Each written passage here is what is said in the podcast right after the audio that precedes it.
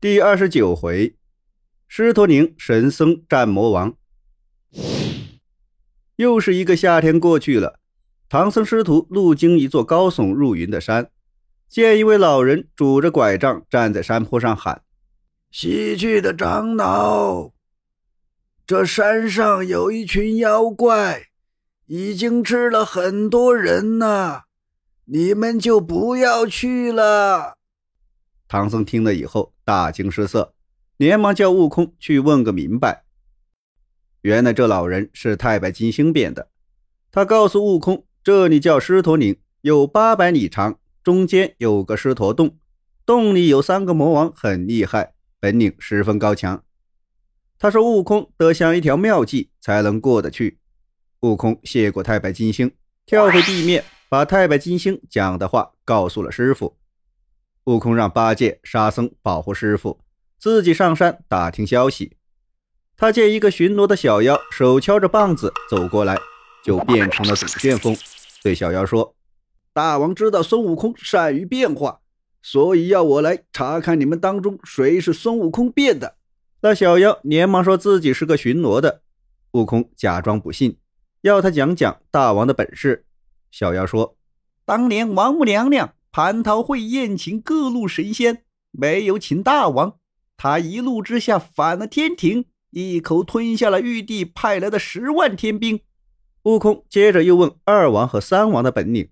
小妖说：“二王身高三丈，鼻子像一条蛟龙，如果和人打，只需用鼻子一卷，即使你是钢筋铁骨，也能被吞到肚子里。三王从天南飞到地北。”只要一眨眼功夫，他随身带着一个阴阳二气瓶，如果把人装了进去，一时三刻就能化成血水。悟空又从小妖那得知，三王五百年前吃了狮驼国国王和文武百官，霸占了国家。如今他想吃唐僧肉，但又害怕孙悟空，所以才和大王、二王联合起来捉拿唐僧。悟空一棒打死小妖，变成小妖的模样。拿着令旗进洞去了。悟空来到洞前，小妖们摆好阵势，站在洞口，问他见到孙悟空没有。悟空说：“正在磨棒子，一棒就能打死十万妖精。”又告知众小妖：“唐僧只有一个，肉怎么可能分到我们嘴里？何必要做替死鬼呢？不如逃命去吧。”小妖们听了一哄而散。悟空进到后洞。见上面坐着三个妖王，就上前把孙悟空的厉害说了一遍。一个头目进来报告说，洞外的小妖都已经逃走了。老妖连忙传令，把前后洞门都关上。悟空说：“关了洞门，他也会变成苍蝇飞进来的。”悟空拔根毫毛，变成一只金头苍蝇，向老妖脸上飞去。老妖一见，大惊失色，忙叫小妖扑打。悟空看到这情景。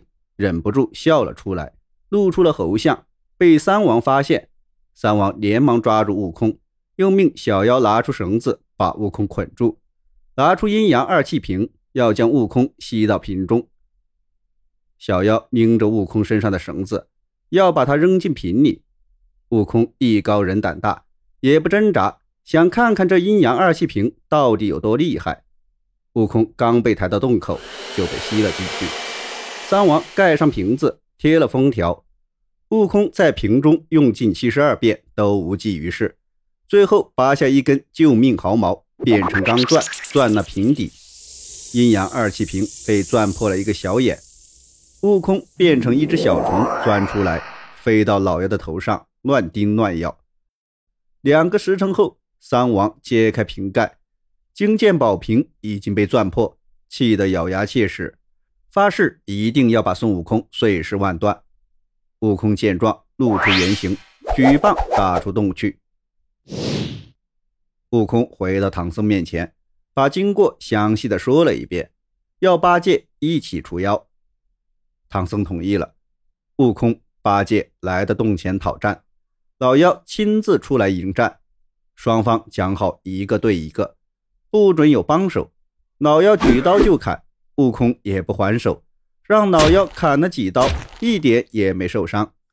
老妖急了，双手举刀，唰的一声把悟空劈成两半。谁知悟空分成两半的身子就地一滚，变成两个。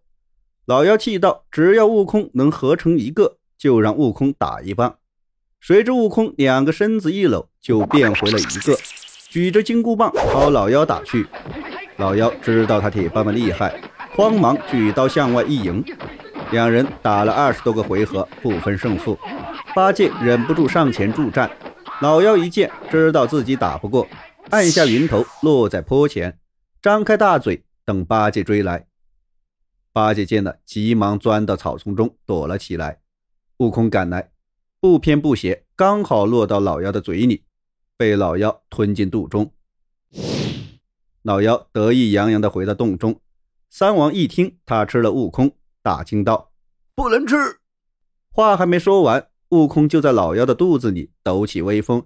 先来上一套猴拳，再翻上几个筋斗，一会儿又抓住心脏荡秋千，老妖痛得连声叫怪，摔倒在地上。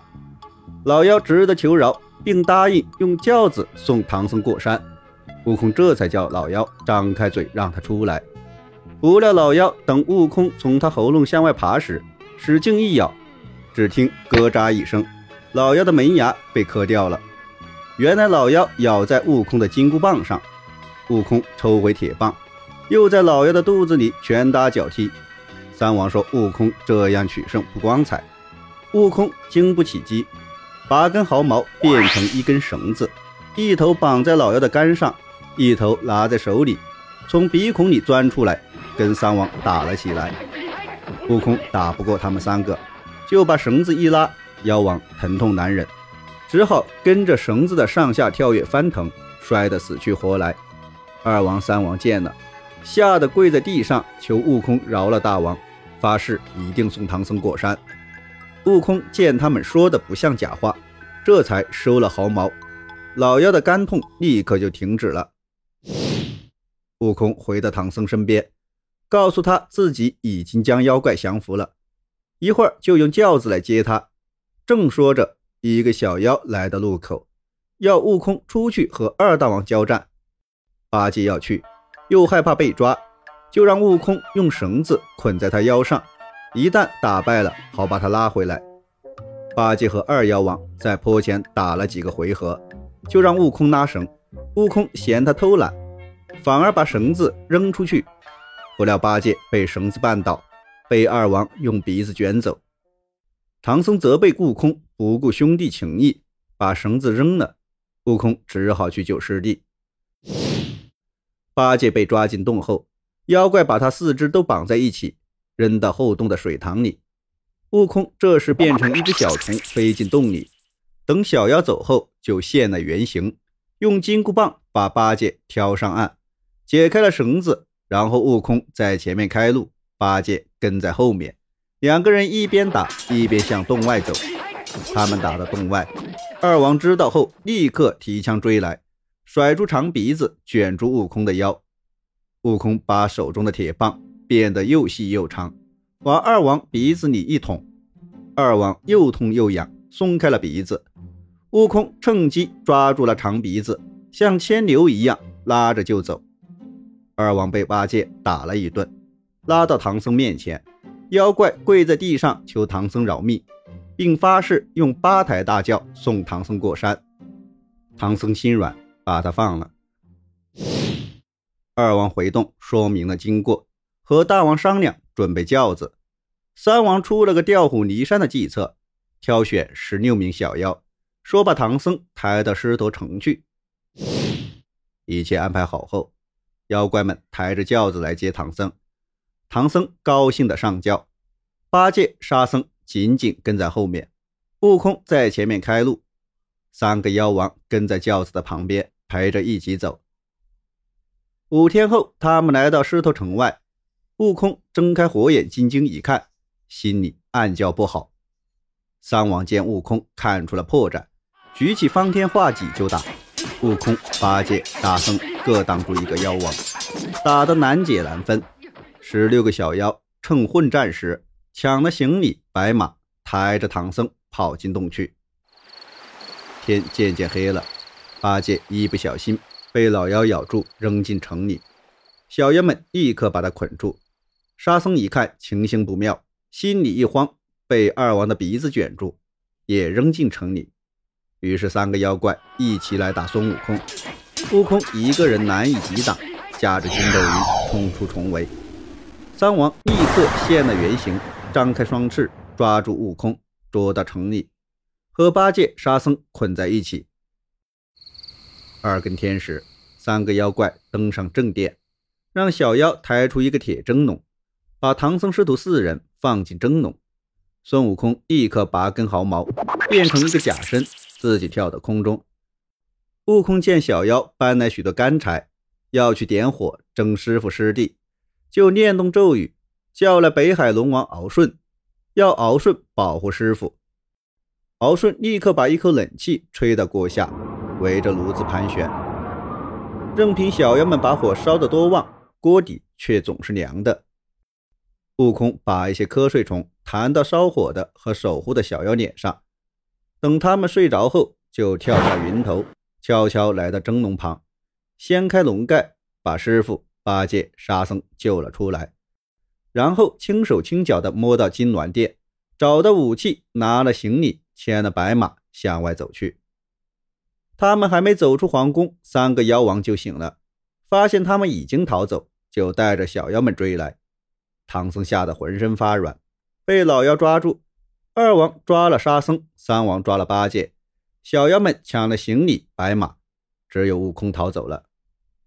妖怪们回到宫殿，三妖王把唐僧藏进锦香亭的铁柜之中，却散出谣言说唐僧已经被活活吃了。顿时，全城人都知道了。东方发白的时候，悟空便到狮驼洞，将上万个小妖全都打死，又回到城中，变成一个小妖的样子。打听消息，悟空溜进宫中，见八戒和沙僧被绑在柱子上，就上前问他们师傅在哪里。八戒、沙僧听出是悟空的声音，说师傅被妖怪活活吃掉了。